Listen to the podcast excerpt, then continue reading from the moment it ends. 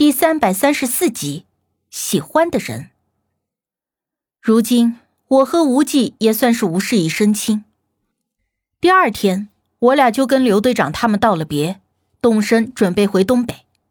早前离开家的时候，我是带着对这段旅程的兴奋和期待，而如今回家的途中，我则是带着急切和思念。在经历了这么多，看到了身边的人活生生的惨死在面前。却无能为力之后，对家的那种眷恋与思念越发的浓重。曾经我以为自己是一个向往冒险和刺激人生的人，可是真正的冒险刺激过后，我觉得还是家的平时更加适合我。虽然偶尔会遇到一些难缠的小鬼，可终究不至于丧命的。自从离开古墓之后，我尽量不去回想里面发生的那些事情。也不去想老邱，但是如今静下心来，发现老邱的脸和最后我们找到的尸体残骸，都还清晰的烙印在我的记忆力里。那种无力和恐惧，从来都不曾真正的消散。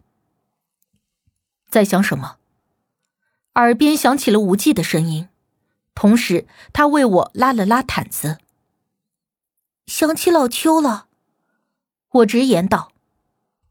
说实在的，我是极讨厌老邱的为人，在我认为他那完全就是个小人行径，自私自利，甚至在最后还离间我们之间的关系，使得刘队长他们怀疑我和无忌的动机。想起这些事情，我还是有些生气的。可是看不惯归看不惯，我也不认为老邱做了那些事以后就要以死谢罪。终究，他死的也实在是太冤，也太惨了一些。恐怕他的事，我这一辈子都没法忘掉。而无忌听说，我想起了老邱，他展臂搭在我的肩上，让我的头靠在了他的肩膀上，轻轻的拍了拍我的臂膀。都过去了，没事的，都过去了。他的声音很轻。但就像是有魔力似的，能够瞬间让我那有些失落的心情渐渐的恢复平静。我不想自己再继续回想老邱的事儿，转移了注意力，问无忌：“之前你给武迪用的那些东西，真的是药吗？我怎么觉得你像是在恶搞一样？”无忌笑着睨了我一眼：“我会用人命来开玩笑吗？”我想想，倒也是，对待这种人命关天的事，无忌向来都是谨慎的，而且他也根本就不是一个会开玩笑的人。可是我看着那些东西，怎么也想象不出来那是药，那也太恶心了一点。我直言不讳。无忌轻笑一声，他说，在古代，人们对药用知识认识匮乏，所以会有很多的偏方。而这些偏方，多数都与术法有关，因为在古代的江湖郎中，大多数都是道士、术士，他们用的治病方式，药物为辅，术法为主。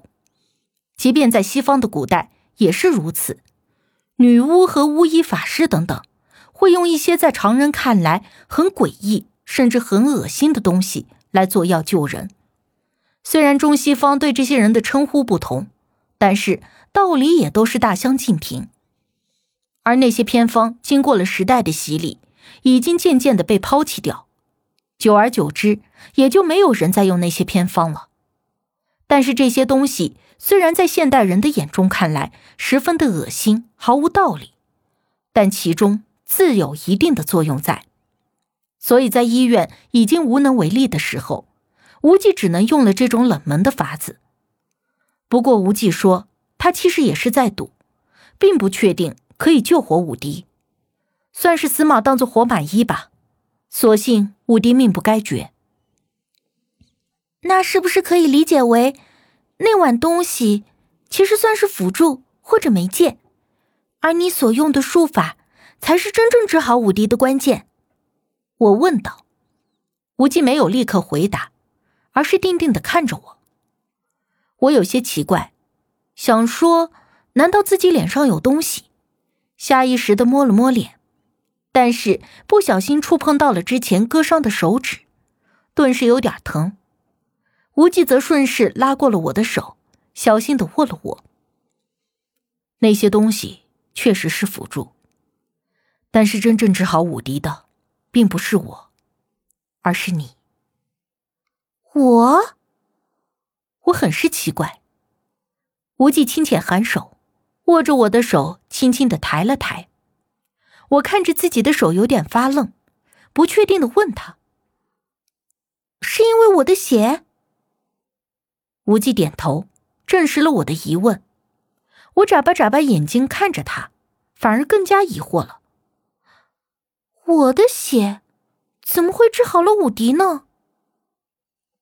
而我的话音刚落，就听到了空姐的播报音：我们马上就要到家了。我有些高兴的看着窗外，那片依旧处于冬季灰黄色的城市，心说终于回来了。没多一会儿，飞机降落，我们下了飞机，顺势出了机场。我爸开着车在机场外等着我们，一见到我和无忌，立刻一边招手一边迎了过来。你俩可算是回来了，你妈天天念叨着你俩呢。这不，一大早的就让我来机场等着，她在家做饭，等你们回去呢。我爸接过我手中的行李，笑着说：“车门打开，我毫不客气的窜上了车。”往后座一靠，舒服的叹了一口气，啊，熟悉的环境，熟悉的味道，还是家里好啊。无忌出于尊重，陪着我爸爸直接坐在了副驾驶，听到我的话，回头笑着看了看我。我爸发动了车子，边开车边跟无忌说：“小生这一路上给你添麻烦了吧？没惹祸吧？”无忌轻轻的摇了摇头。小生很乖，我们玩的很开心。我爸却不行。小吴啊，你不用给他说好话。我这闺女，我最清楚，从小就皮得很。也是怪我，就这么一个孩子，他小时候又吃了不少苦头来着。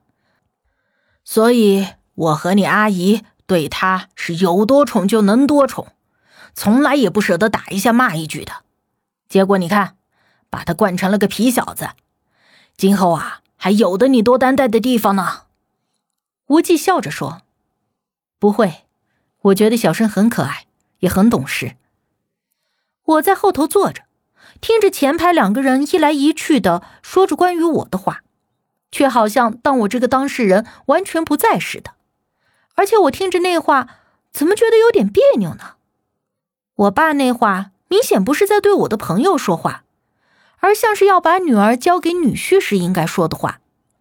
我十分无奈，在山里的时候，君娃那臭小子拿我开涮，得了机会就说我和无忌如何如何，还一副小大人的样子，催促我和无忌应该早点结婚生娃。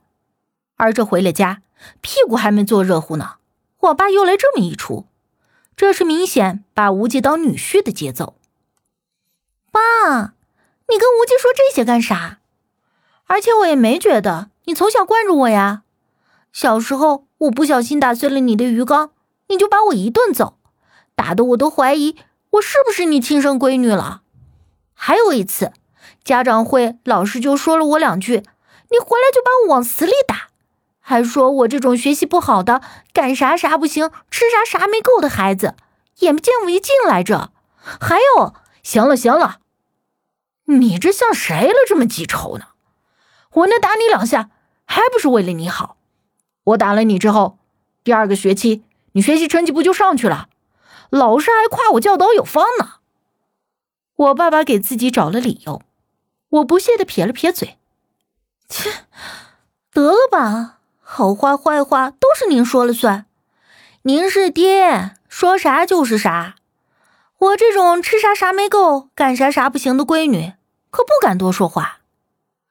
我爸从后视镜里瞪了我一眼：“你也没少说呀，小吴在跟前跟你嘚瑟来着。”啊，你看看，你看看，这又急眼了。刚才还说惯我宠我来着。我故意揶揄道：“无忌微微侧眸，带着笑意的轻斥了我一句：“对长辈要有礼貌。”我吐了吐舌头，没再说话。我爸爸一看，立刻就来劲了：“哎，你妈就说吧，这一物降一物，我看还真没错。你这皮小子，就小巫能治得了你？”我听了有点不好意思，回了一句：“你还是不是我亲爹了？”我嘴上反驳着，心里却莫名的觉得暖乎乎的。我也不是说就是故意听无忌的话，只是莫名的觉得他说的都对，他说的都顺耳。当时的我并不十分的理解这种心思，后来想想，或许这就是喜欢的人之间莫名的影响力吧。